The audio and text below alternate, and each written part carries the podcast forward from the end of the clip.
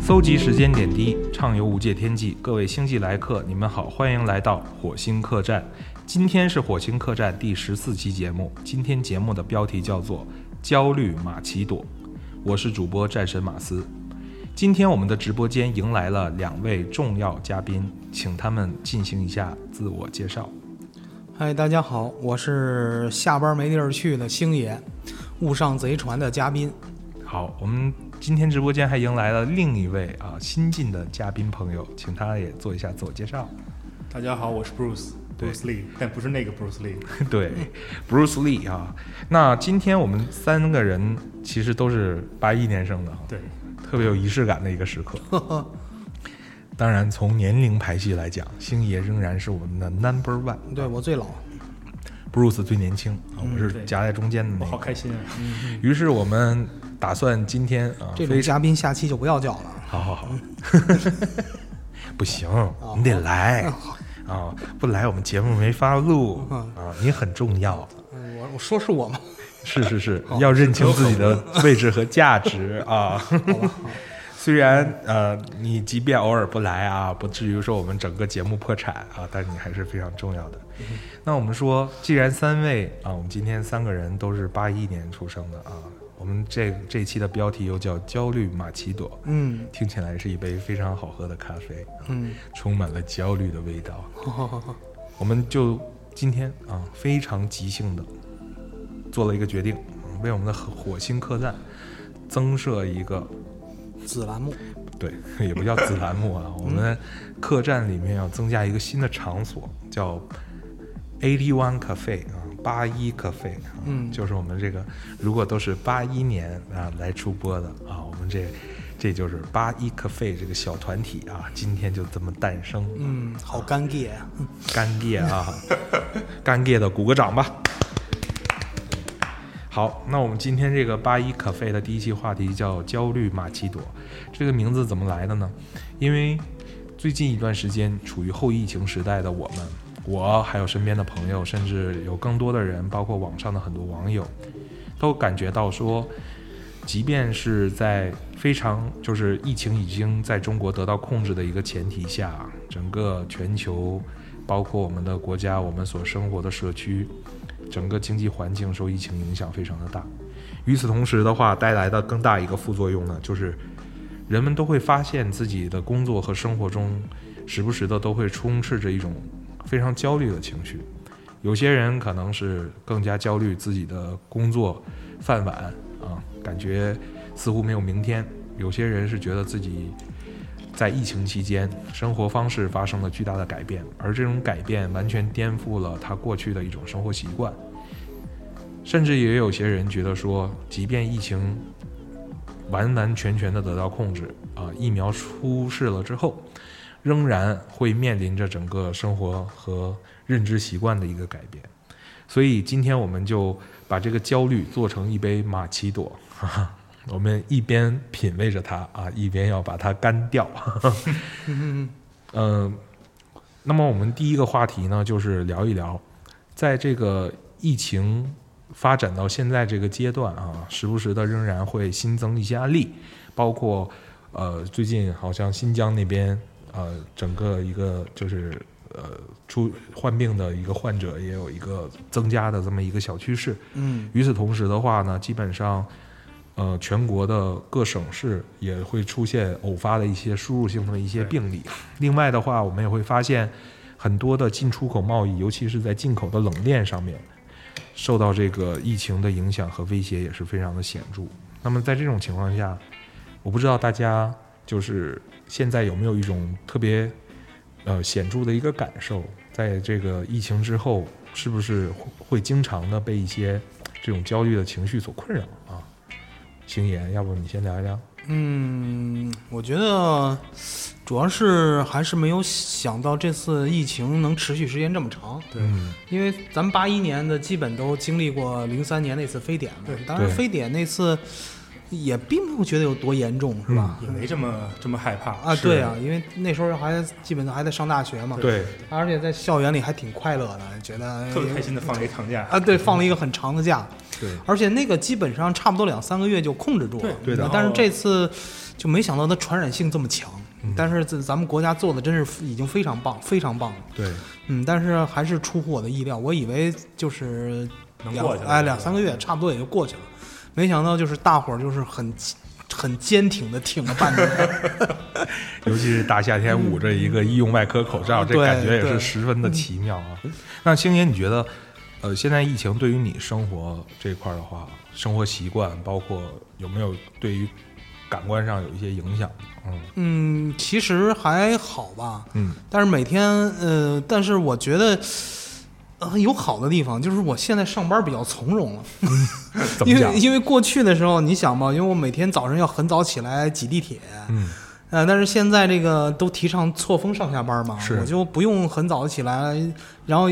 到了地铁了以后，可以每天多睡那么十几分钟、二十分钟，嗯然后起来了以后，到了地铁一看人也不是特别多，嗯，哎，我就感觉、嗯这这从就是塞翁失马这块儿来说还不错，啊嗯嗯，然后有一些，而且也也养成了一些好习惯，比如夜跑，嗯，因为晚上你也没有什么其他娱乐活动，那就对锻炼呗。那晚上嗯除了录播课就是夜 跑。那你觉得，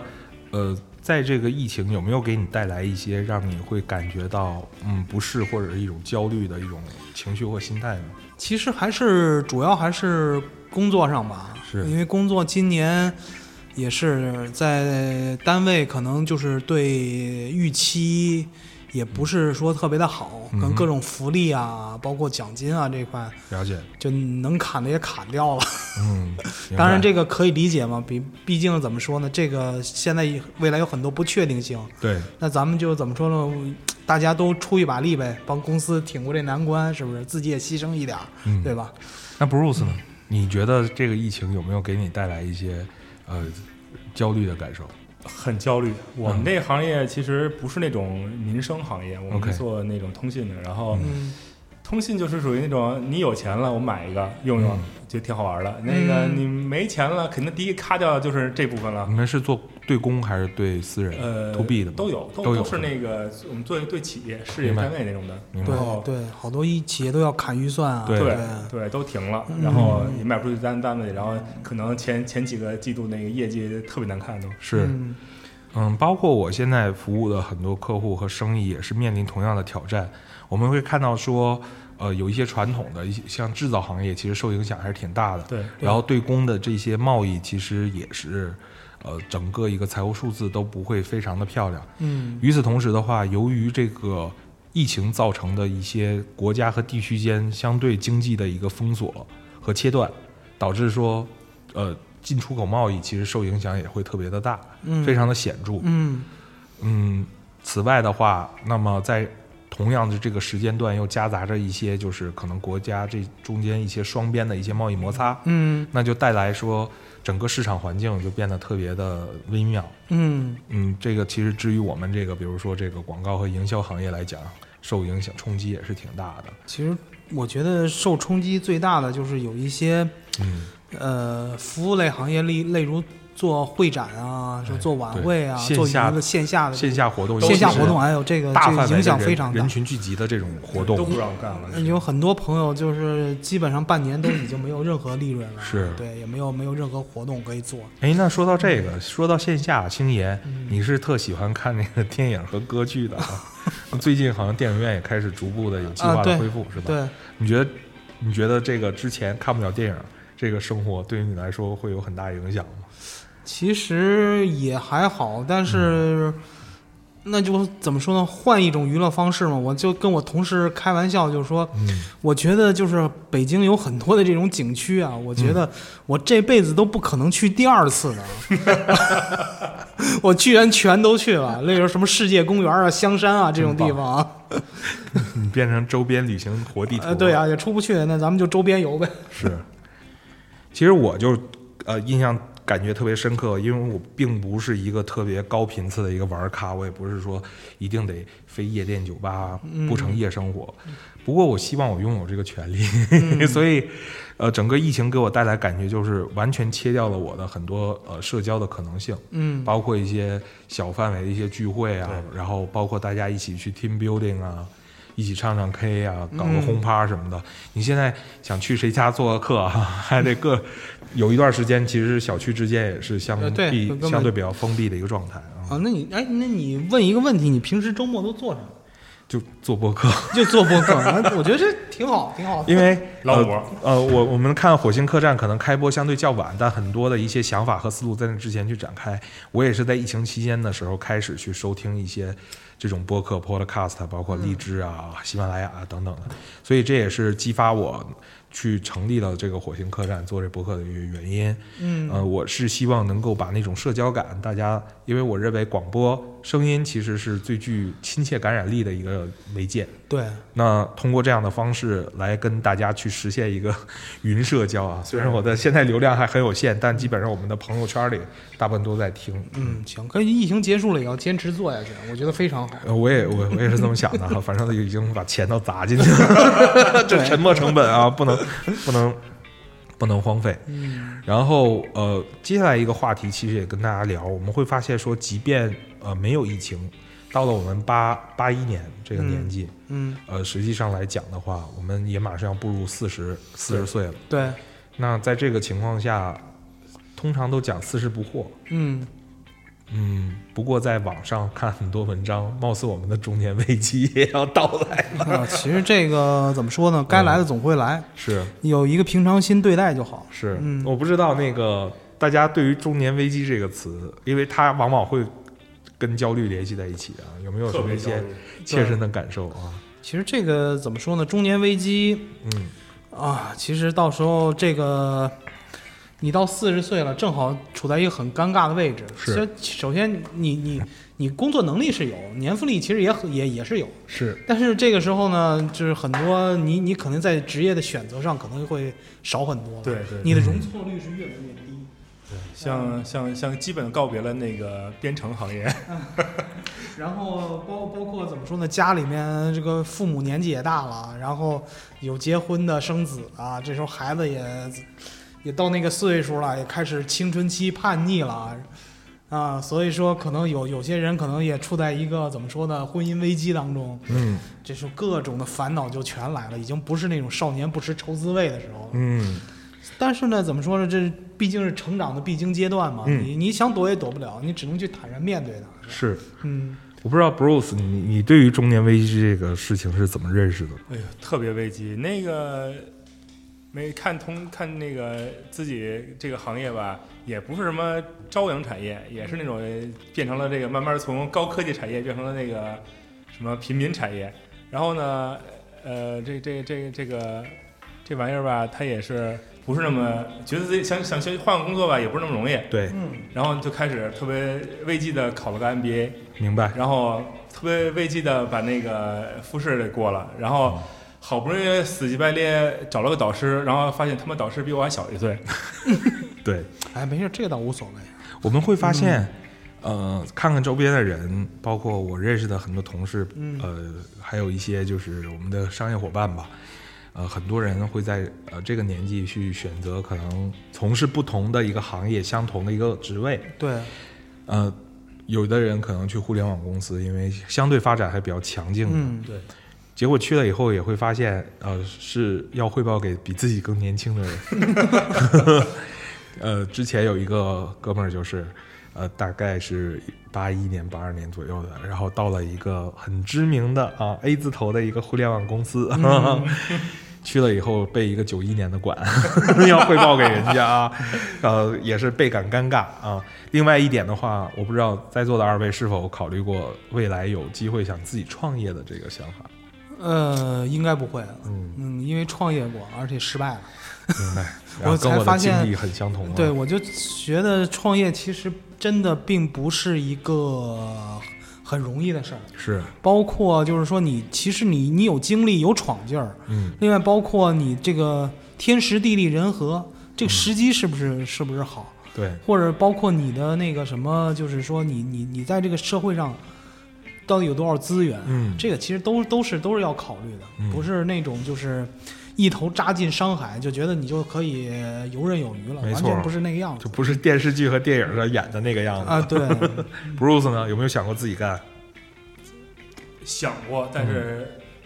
直接就放弃了，为什么呀？因为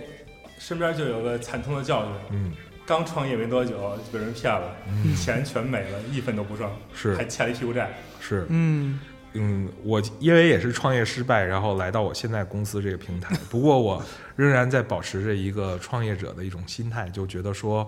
虽然仍然是在一个公司里面打工啊，说白了就是个打工的，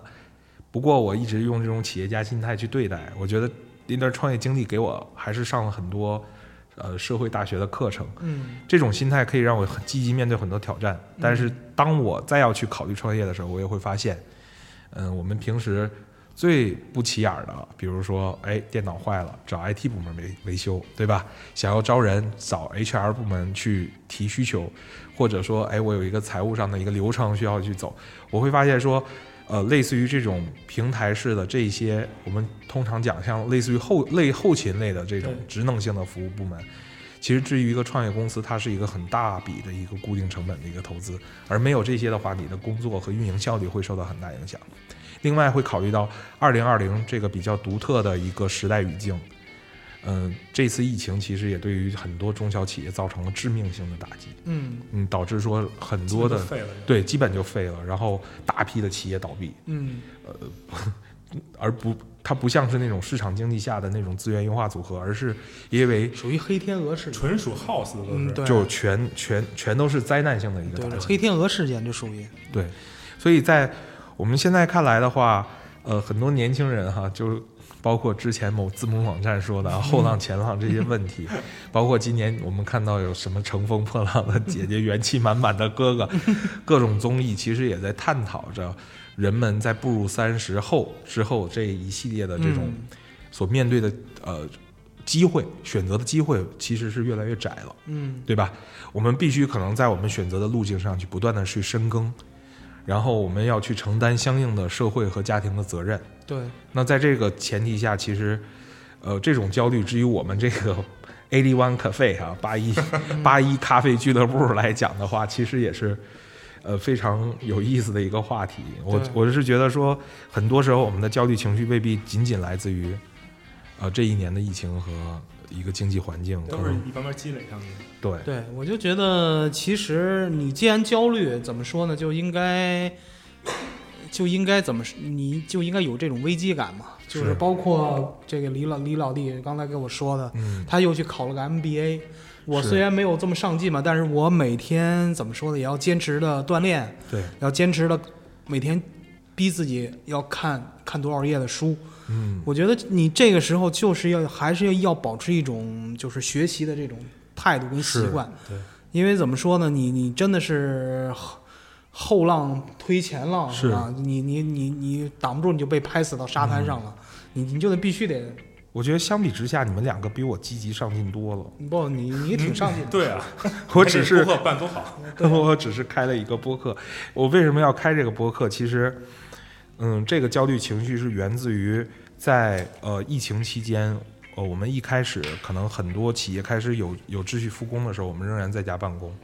那段时间，呃，我基本上早上起来八点钟到晚上十二点，都是在处在一个工作的状态之下。日复一日，大家觉得说可能我节省了很多通勤的时间，可以花在工作上，对但时间长了，没有一个物理的一个社群在你身边，没有人和人的交流。我那段时间焦虑的情绪是非常，嗯、怎么讲，不太好识别的，嗯，就这个焦虑的情绪是藏在心里的。很潜意识的一些一些焦虑。嗯我会发现，在我去开一个，呃，比如说举个例子，开一个电话会的时候，嗯、当我意识到我的，就我有开始我有意识到自己的一个身体姿态的时候，我会发现我的整个一个手和脚是处在一个非常紧张的一个状态的。嗯那后来也是咨询了一些这个心理学方面的专家，他告诉我说，当你的身体处于这种紧张状态，就意味着你的潜意识是告诉你进进入了一个战斗的一个状态。对，嗯，那实际上你有这个进焦攻有防御，对的，不这就说明你的这个焦虑已经到了一定的程度，但并不源自于那个会上的一些内容，因为整个一个会议大家还是在一个非常和谐和友好环境中完成。对，所以我就意识到说，这种焦虑我需要去调节。嗯嗯，那它可能是源自于我远离了社群的生活，可能是因为我的生活比较专注在某一件事上对，然后还有一些可能潜意识的一些呃情绪的一些积累，去导致我就出现了这样的一个战备的一个状态。嗯所以，呃，包括后来跟一些朋友聊，他们很多人现在也有在家办公的，呃，也会发现说自己时不时的有这种情绪崩溃的这种趋势，就特别想大哭一场，特别想把所有的事情都放下，然后特别希望放空。然而，当他们比如说腾出了一个小半天儿，甚至可能有一两个小时空闲时间的时候呢，他的心情是没完全没有办法放松的，仍然是有一种很担惊受怕的这样对强状烈态的。危机感，对嗯危机感，然后就总觉得好像有什么事儿没干，对好像有一些不好的事事情，一些突发状况要去发生。嗯，所以当这种情况出现的话，我是觉得，呃，如果有必要的话，还是要实施一些这个相应专业的心理干预的，是吧？对，嗯我觉得这个可能很多人不重视这个心理这个问题，是就我觉得就是说，如果在你有条件，或者不管是经济条件也好，还是其他条件也好，是，去找一些专门的心理咨询，对或者说做一些心理干预，还是有必要的。我觉得非常有必要。对，嗯，包括嗯，从呃疫情之后有秩序复工那段时间，我每天晚上都在做梦，每天呃，比如说工作到十二点，其实人是不可能马上入睡的，因为大脑还是处于兴奋状态。嗯当我入睡以后，可能都已经就是到了下半夜，就翻来覆去睡不着。等到下半夜的时候，然后就开始做梦。嗯我们我有印象的梦，那个时候大概能占到六成以上，这是在我在我疫情之前是完全没有发生过的。对，做这么多梦，其实完全休息不好，嗯根本对，对啊，而且他们说，其实每天晚上人都会做梦，但是深度睡眠会把你的那个记忆清空。哎你你觉得这一晚上没做梦，是因为你进入了深度睡眠，而你是在深度睡眠的时候被唤醒。那如果你能记得说你做梦，就意味着你在很多浅睡的时候被唤醒，嗯那就根本没休息好那。就是没对休息好啊。在这种情况下的话，而且 梦里边不是不是在工作，就是在打 仗，或者就那是你在够焦虑了。对，或或者或者就在比稿， 当时还做梦梦见那个在那个比稿现场跟客户发生了激烈的口角， 然后醒来以后，呃，其实整个一个状态都不是特别的放松，对所以我我想问星爷具体的一些问题，就是。嗯当你出现了什么样的一种情绪的时候，你会判定自己进入一种焦虑的状态？嗯，我可能做梦倒是这种情况倒是少，但是如果我非常焦虑的话，我会打不起精神，嗯，我会打不起精神，我这一天喝咖啡，都犯困，对，会一直犯困，情绪是很低落，是因为我就是说对未来可能有些不确定性啊，我就嗯觉觉得、进入一种胡思乱想的呃状态。对胡思乱想，尤其焦虑，其实很多程度上就是你想的事情太多了。是，就是包括就是很多你曾经意识不到是危机的事情，你突然摆在你面前，觉得这就是个事儿了，对不对？忽然就窜出来了， 呃，对，然后你还觉得我我我我要解决这些事儿，但这些事儿又没法解决。无解是 Bruce 呢也？不一定无解。我我就是，哎，具体焦虑的表现具体焦虑表现就是也不饿，就是不停的在吃零食，啊，哦，攒一堆，然后就开始玩命的吃，玩命的吃，那个瓜子儿啊、花生啊，外加是什么什么蚕豆啊，反正往里往里往嘴里塞，然后嗑，玩命的嗑。嗯，我那天看那个北京北京台那个健康栏目，上面就介绍说，呃，在后疫情时期的话，大家如果想缓解焦虑，最好一个方式就是吃零 食。那你已经下意识的就开始缓解焦缓虑解，我其实这都是一种排遣焦虑的方法。对，这个其实虽然容易发胖啊，啊， 对，但是是是有好处的，因为这个时候你的心里会告诉你你需要什么，是的，你需要怎么排解，是它的会给你下意识的一一一属于一安种排啊自救那种啊，对对你去会安安排排上自己安抚自己的一个嗯对办法。因为那个我记得那个医学专家是这样说的：人在咀嚼的时候，嗯，咀嚼和吞咽是能够有效的缓解焦虑的。因为当时主持人也问，那我能不能吃这零嚼完了以后我吐出来？他说不行啊，被吞咽着吞咽也是一个很重要缓解焦虑的一个方法啊，让你的整个一个什么什么，我那时候不知道什么交感神经、什么迷走神经，然后等等的。嗯还有一个方法是，他们还有一招说是要对着自己大拇指吹气， 说这种方法也能够在很多情况下缓解你的紧张情绪哦和那焦回虑。去试试。嗯另外就是说有那个呼吸调节啊，深呼吸。啊、你看如果有那个 Apple Watch 的话，它上面不是有专门有一个呼吸的训练吗？一分钟的时间让你自己去按照一某一个特定的节奏进行深呼吸的训练。他说，当你专注在自己呼吸上的时候，你的那个迷走神经，它其实就是一个植物神经的一个训练，会处于一个活跃的状态。那这个时候，人的意识神经就会相相对的平稳一点。嗯，所以，当大家感觉紧张和焦虑的时候，停下来，专注在呼吸上啊，感受自己的呼吸，进行深呼吸的练习一分钟。嗯嗯 OK，那呃，另外的话，当咱们刚才也谈到了这个中中中年危机，嗯那不提这词儿吗？听着嗯 就是好我焦这虑是啊这是我怎么感觉就是时间过得好快，我对突然开始聊这个话题了。 通常中年危机其实启动的时间甚至四十五岁，甚至更往后，五十多岁的时候才开始。是吗？不过现在说，就是的确中年危机时间真的是提前了啊，就是在三十就是结束就就是四我十有一出个的感。觉，就是嗯我是那种傻不拉几的不想这事儿，但是旁边有嗯好多人在提醒你，你要中年危机 了呀。对，首先一方面是别人可能开句玩笑，但是会给你一些心理上的暗示。与此同时的话，是因为我们的生活节奏，呃，加速了。这个时代发展变化实在太快，尤其二零二零这一波，呃，世界级的这个大疫情，更是让我们感受到天翻地覆的一个变化。对，嗯，那在中年危机的时候，其实最显著的一个心理特征就是，我们需要去考虑真正去解决的问题非常的多。嗯，但我们的精力和资源，尤其是现在我们这个年纪的资源，跟人家四十五和五十岁的比，还是一个弟弟的感觉啊，所以我们的无力感和失控感会更强。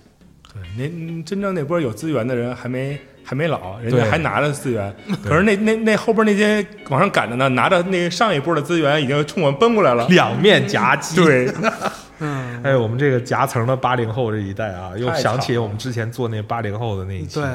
真的是这样。其实我就觉得现在这个毕竟是一个就是说商品经济的社会了，，对的，因为现在这种商品经济的社会，可能就是我们。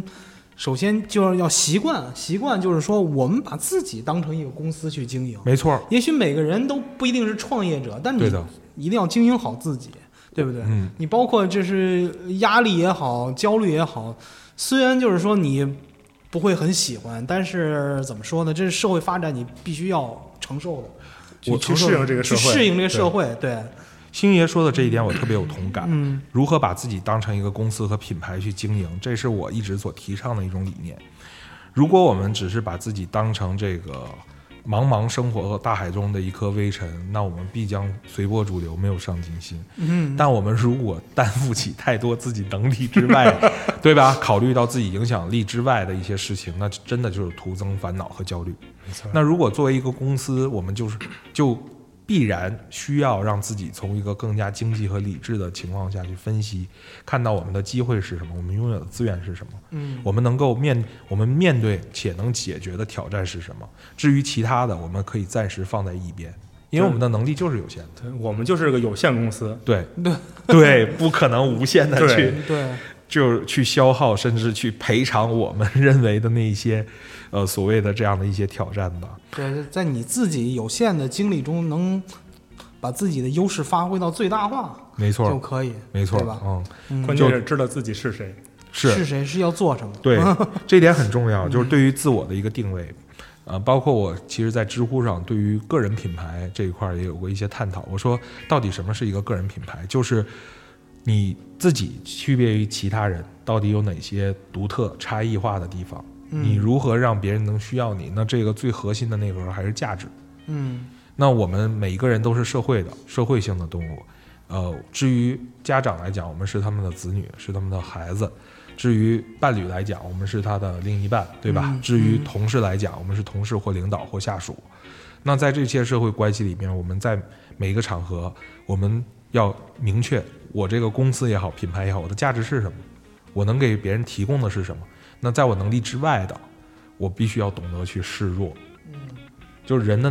这个能力范围是有限的，我们不可能是去做一个超人，嗯或者是做一个圣人，对对吧？对，那说到价值这件事情啊，就我不知道大家对于现在咱们整个的一个世界，是或者是我们生活的社会这个主流的一个价值观来讲，你觉得我们会受到一些挑战和冲击 吗？面临这个后浪不断的一个涌现啊，八零后的价值观，我倒是哎，确实有这种感觉，嗯你知道吗？我就觉得现在不九零后，包括现在零零零后，可能嗯再过几年他们也要走入职场了。是的，他们我们现在就有实习生是零零后的，嗯是吗？哦对因为，这他们确实就是经历过的一些事情啊，就是说一些包括他们对这社会的认知啊，嗯，其实可能比我们更开阔一些。啊对，你我我我不知道，就是说怎么说呢？就像咱们可能咱们去出国去看世界，这个岁数已经很晚了。是但是现在的九零后基本上就是二十多岁，他们就出国是都家见常过便饭哎了，对嗯，觉觉得出国旅游已经是很家常的事儿了。是那起码就说我去趟东南亚，去趟日本，我对的我还有那种长期签证，我可以经常时不时的去一趟。嗯，那当时对我们来说，就包括就说我吧，我父亲九十年代的时候，他都怎么说四张了，嗯他才第一次出了一次国。嗯。然后那个时候就回来了以后，当时就带了好多的那个圆珠笔。嗯 其实现在你看着没什么，就是普通的签字笔。是 但是当时就是我我他我爸给了我一把， 我拿到学校里有就钱人发，有钱人啊，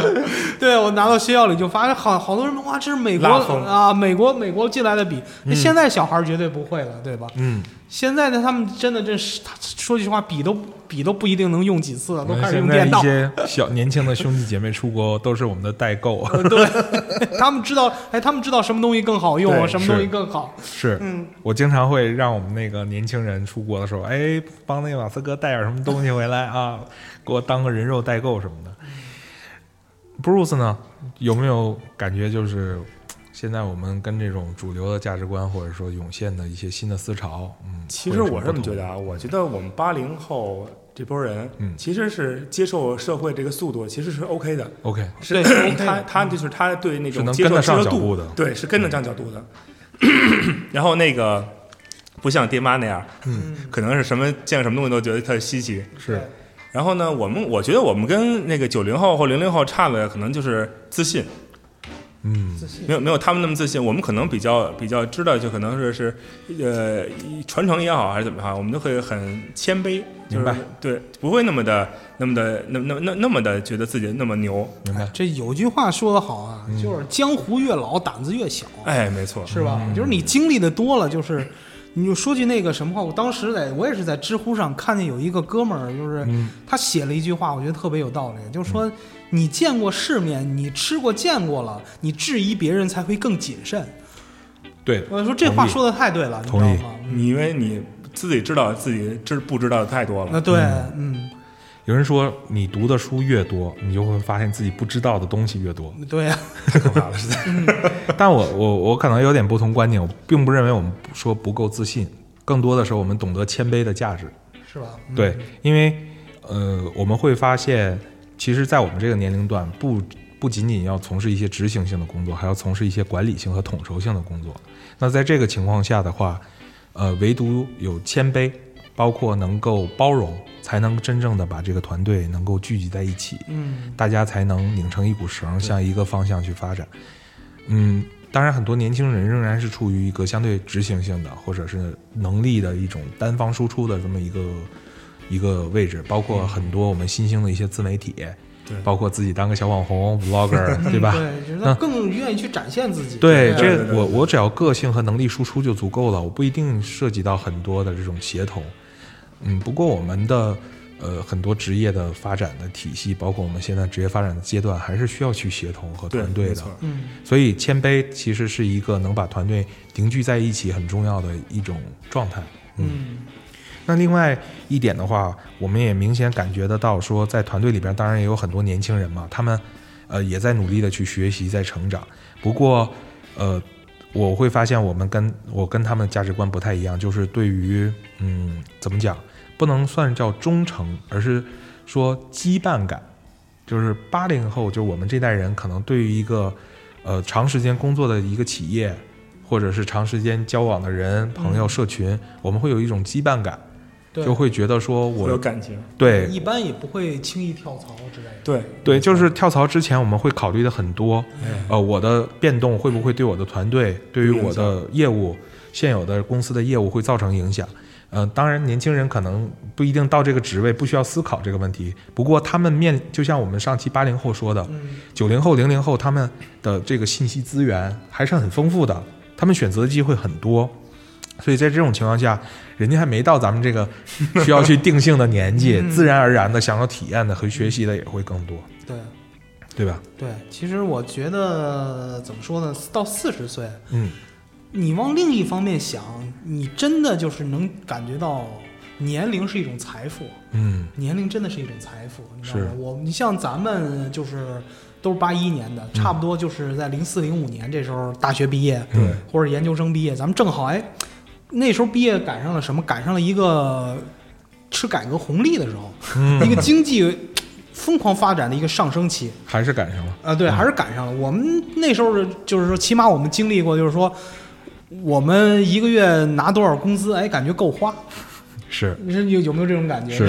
感觉够花现的。在是拿多少工资都不够花，对，因为有更贵的东西出现啊，对，因为一首先是有更贵的东西出现，有更多的新生事物出现。另外，怎么说，咱们这个经济可能也进入了一个调整期了，是吧？对是的，很多行业，包括就是说，也不是说特别景气。嗯嗯，但是呢，就是说我们经历过那个时代，然后我们突然又遇到了这个时代。嗯我因为我我觉得就在哲学上说，任任何事儿都是什么否定之否定的，它它不会一直低迷，它会有一个上升期。对我就觉得我们哎，经历过高峰，经历过低谷，对我们就好多事情都可以用一种很平和的心态去面对它。对嗯当时就有可能我在这个行业，有人就说：“哎呀，说现在这个怎怎么怎么就是说这业务也不好做。”我说：“你放心，肯定会有很好做的那一天。对只不过现在是一个调整期。是你你就说你经历的多了，你就知道你眼前的事儿其实不叫事儿，嗯。不叫事儿，对真的。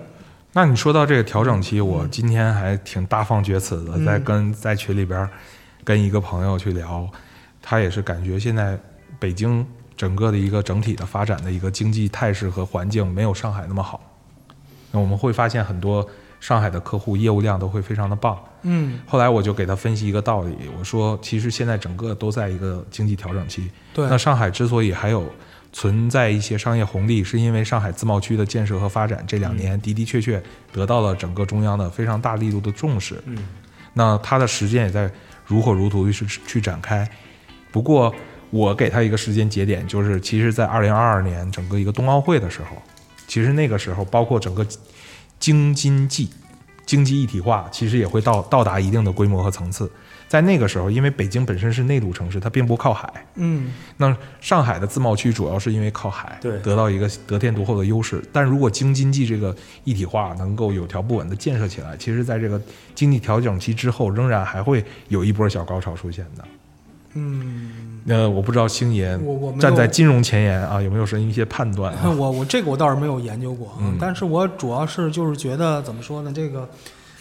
从我这个行业的角度来说，一是方一切都是越来越规范的。对其实我这么说吧，以前的时候一些经济确实是快速增长，对，但是它也确实带来了很多的问题。就像小平同志说的嘛，“白猫花猫抓到耗子”，对，但是他它因为那个时候可能就是说，就是面对这种呃比较快速增长的时候，我们有些规则呀对没有抓的那么死。是但是现在虽然就是说你你觉得可能啊，这个这个经济可能不如不像以前的那么那么那么突飞猛进了，但嗯是你会发现好多事儿都是慢慢在规范的是的对，对非常规对啊，范。包括从法律也好、法规也好，包括各种制度也好，是在不断的完善的。这其实是一个好事儿，没错，这是为下一次突飞猛进是打基础的。没错，没错，嗯就像习大大那句话嘛，既然我们曾经把门窗都打开，可能有很多好的坏的都进来了，那这个时候我们应该是把这个稍微的关上点门窗，然后开始要整理一下内务了嗯啊、对其实我们中国的经济也在经历着这么一个阶段，我认为是一个向好的对方向。嗯，那聊到这儿哈，今天我又听到一个关于焦虑的一个说法哈，就是在这个情况下，因为经济相对的低迷，而又有很多的行业，它还是处于一个自我生存、不断的向上的一个商业逻辑里边的。嗯，而贩卖焦 虑其实是在疫情期间就一直，对吧？我们最显著的教育行业，对吧？孩子现在钱最好赚，对不要让没错孩子输在起跑线。嗯，还有那种，比如说一些金融类的产品、理财的产品啊，嗯 想四十五岁退休吗？ 对吧？我我不知道大家对于这种贩卖焦虑啊，是否是曾经深受其害，或者对此有什么想法、啊？我倒没什么想法。嗯、b r u c e 呢？你觉得对这种贩卖焦虑现那象我你怎么我看，一直都是属于那种，理智派，也不算理智吧，反正好多事儿我倒是挺稳坐钓鱼台，我没嗯有想的太那什么。 ，Bruce 呢？我是深受其害。嗯，哦，来说出来让我们开心一下。 嘿， 我我妈嗯被人家兜售保健品，哦，哦这个绵羊奶、啊骆驼奶，嗯，OK，、买一大堆奶回来，嗯我看了一眼配料表第一位植脂嗯末，都是反式脂肪。对啊，哦， 气死我了快！我说什么呀你们都？他说啊，这不是那但个这个奸商还挺负责任， 这配料表不各个能作假年龄段贩卖焦虑，哎一个都忘忘不了，小孩儿、中年、老人，是、嗯我妈之前也差点被那个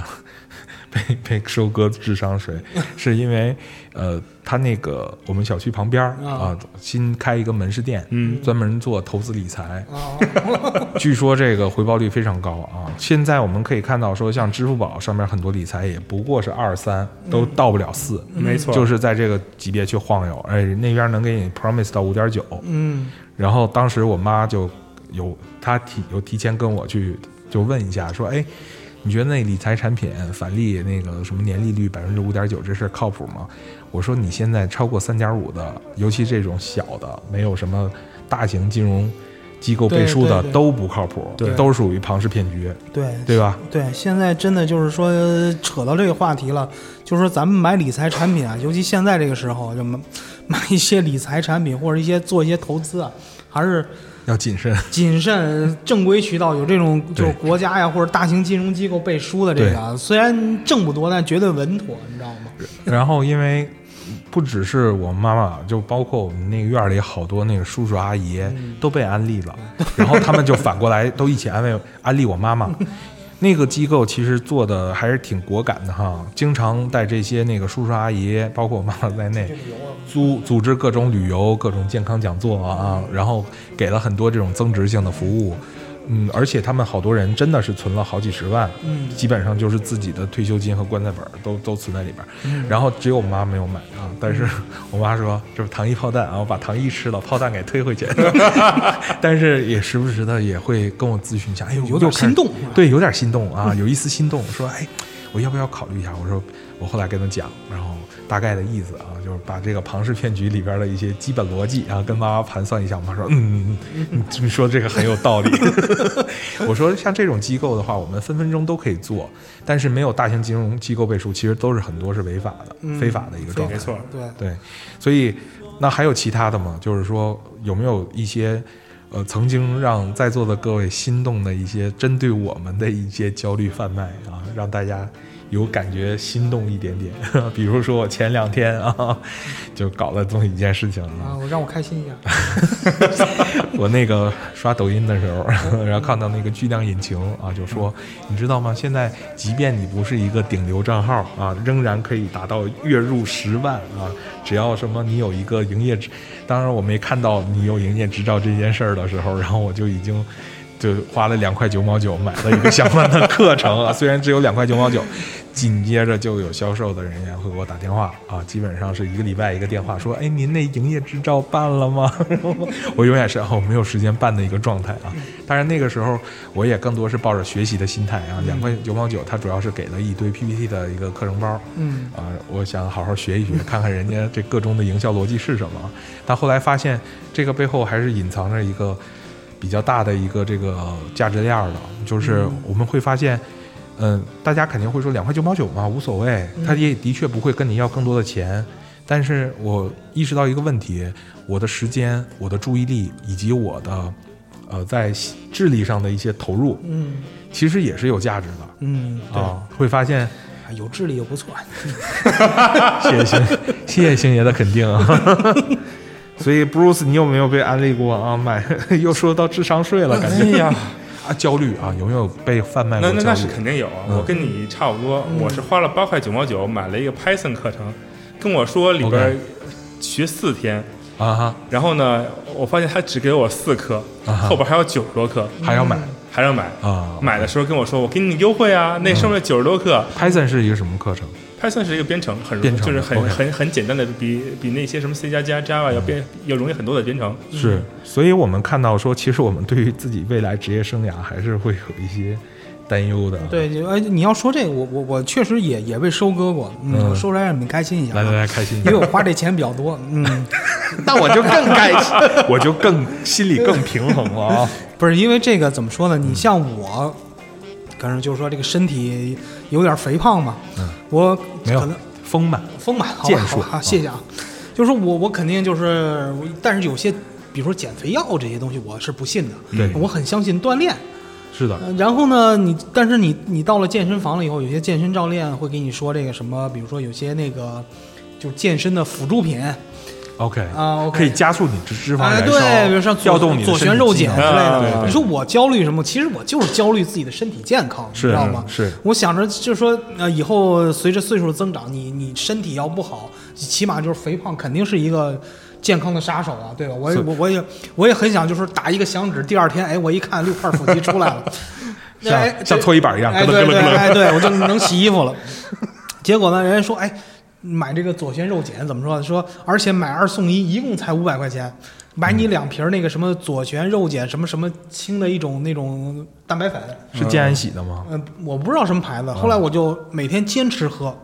就每次去健嗯它身是房，片剂吗？不是片剂，是是跟奶粉粉奶粉一啊，样的粉呀，状的，我就放到杯子里面，多少钱一桶呃。他反正是五百块钱给了我三桶， ？OK，你是心动了吗？我不是心动的，我一会儿要聊聊这事 儿。然后还还还送了好多那种试用包一堆， OK，结果就喝，喝了以后练了一个月，我觉得没什么效果呀。我说是不是喝的太少？又练一个月还是没什么效果。嗯，结果后来就是嗯听一些就是专业的人士在讲，就说左旋肉碱这个东西管用吗？管用，管用。但是你要是运动量小，它一点用都没有。是的 你在健身房，你比如说你在跑步机上跑，每天五公里，对，五公里对左旋肉碱来说是是一点用都没你有。要上无氧才可以。哎，对，你不是对你无氧也是无氧，你必须得达到国家级运动员对对 对那训个练是量才对有对，没的。错，是所以一般的咱们在健身房的那种训练量，它根本是没效果。嗯，我我自认为还是很相信科学，结果也被科学摆 了一道。而且我当时呃左，因为我为什么就是听到他左旋肉碱这事儿，我眼前一亮呢？嗯，是最早先的时候，我也被左旋肉碱收割过智商税，是吧嗯不过那次收割比较小，我其实就买了一瓶健安喜的那个左旋肉碱，多少钱？呃，两百多块钱。那跟我差不多，那我就挺好但我就才才一瓶嘛，一小瓶儿。我这那么大瓶儿，其实赢了左左呃 赢左了，我们日常肌肉其实需要的左旋肉碱是通过脂呃那个动呃那个食物就可以获得对对的对。啊那如果就像你对说对的对专业运动员，但是我当时呃那段时间是因为一天大概会 打三到四个小时羽毛球，嗯，那对吧其实运动量够了。对，但在那个时候我吃左旋肉碱不吃的时候，成绩会发生一些微妙的变化， 就是就是我我吃了左旋肉碱以后，就是你会觉得整个人的精力会比较好。呃，对，是有这种感觉。对，嗯就你不会说特别的，一下窜到两米多高不至于，但是你会觉得你体力非常跟得上，对你的能量支持是够用的。嗯啊，那那段时间其实除了吃左旋肉碱，还吃了一个那个也是 GNC 的那个叫瓜拉纳，是一个粉色的片剂，是从嗯植物里边提取出来提的。取的嗯对它这些都是能够快速代谢你体内的糖分和那个对脂嗯肪，但是呃，基本上我后来看到才知道说，类似于羽毛球这种强度运动，你要训练甚至是呃进行这个竞技，可能要达到四个小时以 上才能达到最佳的一个哦这个 OK 健身的一个效果嗯嗯。所以后来我就发现说，其实左旋肉碱这个东西逻辑和科学原理上没有问题，对，但是但实你际的操作中 对其实是你不你适运动量用是的。达不到的，你就好像说吃虾跟吃橙子一起会出 砒霜，对但你吃两吨得。对啊呀、你得吃两吨才够 呢，对吧？所以这又又又说回到智商税了啊！但是我觉得把这话题先稍微收一收，我觉得贩卖焦虑，呃，它我们肯定是跟智商税有关系的。肯定有关 系，而且就是呃，关键是他可能有一些智商税不一定在贩卖焦虑，嗯但是贩卖焦虑的这个智商税的收割。效率会非常的高，对因为人必须要去缓解自己这种焦虑 情绪，必然花点钱还是值得的，是吧？对 哎啊，你还比我多花三百块呢。啊，对，就就当买知识了。那 是不是？学费啊，学费我跟你要讲，学费所有的智商不算多不税算多都是我们人生的学费。哎，对我我两工块资九挺毛高的，九我不不算八块九毛九，好了， 200不要在这500儿炫富了。好，我们再往回收一下。那我们说今天的这杯，呃，焦虑玛奇朵啊，可能其中苦的成分都已经说的差不多嗯了。那这个玛奇朵其实还有它醇香和甜甜蜜的这一刻啊，大家觉得，嗯呃。前两天有一个人跟我分享了一个，也算是那种心灵鸡汤吧，嗯啊，是一个心理学家说的，嗯就是说，其实疼痛是我们区别于他人的一个重要的资产，嗯，而疼痛的感觉其实是没有办法分享的。嗯当我们还能感觉到疼痛没有麻木的时候，其实是人的一个很正常的状态。嗯，所虽以我然们很鸡汤，但是我觉得很有道理。就是我们可能不要去太去排斥面对面对疼痛和焦虑这件事儿，对对，那我们要直视，只不过说在这个过程中，我们无法去怨天尤人，也不能期待谁来拯救我们，我们只能自己去自摆嗯救自救，对，嗯摆平这个心态，自己拯救自己。嗯另外一点的话，因为我有一些朋友其实也是受到了一些怎么讲抑郁情绪和抑郁症的一些困扰。哦，那在这个情况下，嗯、也算是跟大家提个醒吧。如果你们觉得突然有一天，你的整个一个睡眠晚上睡不着，早上起不来，然后身体处于一个比较低的这种机能状态，呃，没有食欲，嗯，然后对于很多事情没有兴趣，对，哦包括你无法集中注意力去工作，然后情绪易于波动，很容易崩溃和大哭。在这个时候，我我我的建议是及时去医院看专业的心理治疗，这个可能就是出现了抑郁的一些症状。好像我除了食欲这块儿，其他都挺像的。 没关系，能吃是福。跟你还有讲那个就是就是也再说一句，就是你发现如果身边人有这样的情绪的人在的话，千万不要劝他说这有什么想不开的，因为没错，嗯抑是郁这样症是一个身体上的气质性病变，对，它不是说你心情不好而已，对所以千万不要说你为你怎么能想不开，或者你很快就能过去之类的。首先，如果不论是自己还是身边的人，就像刚才 Bruce 说的，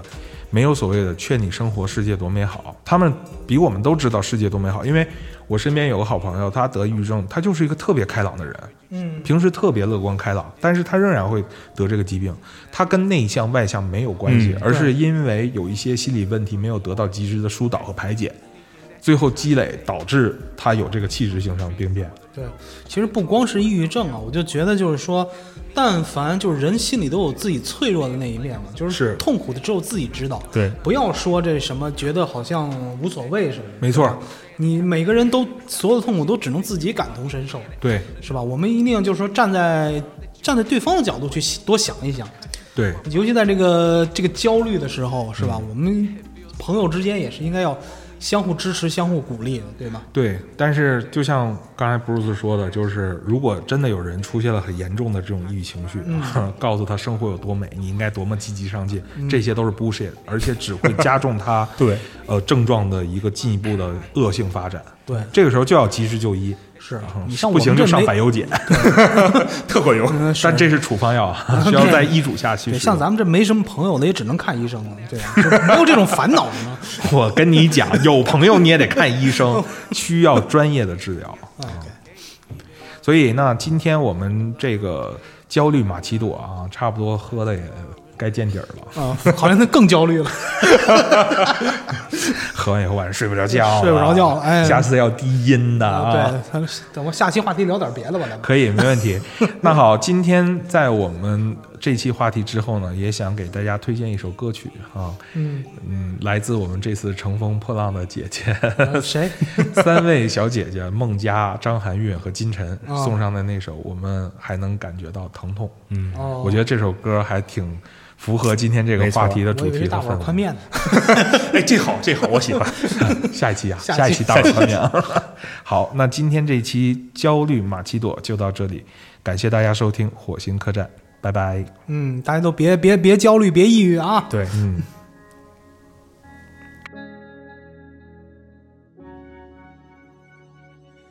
因为我们能感到疼痛，才能保护自己的梦。趁着黑暗真正来临前，把你的手放开。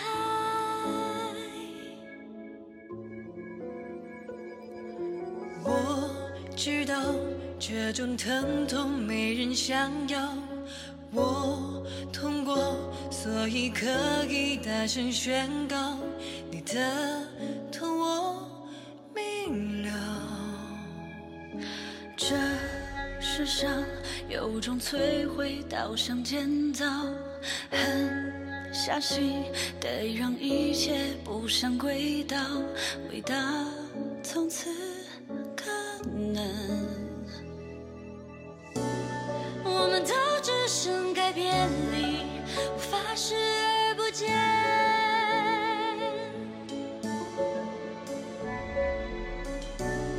该是时候张开双眼，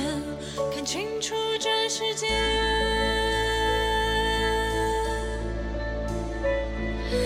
因为我们能感到疼痛，才能保护自己的梦。趁着黑暗渐渐来临前，把你的手放开。这是我们能感到的痛，才能永远牢记心中。受过了伤，蹉跎了时光，然后学会坚强。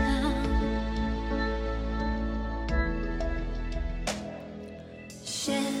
实中有人麻木，早已沉默。如果我还能维持心中的火，只是因为我们好难感到疼痛。因为我们能感到疼痛，才能保护幸福显露。趁着黑暗全面来袭前，闭上眼不要看。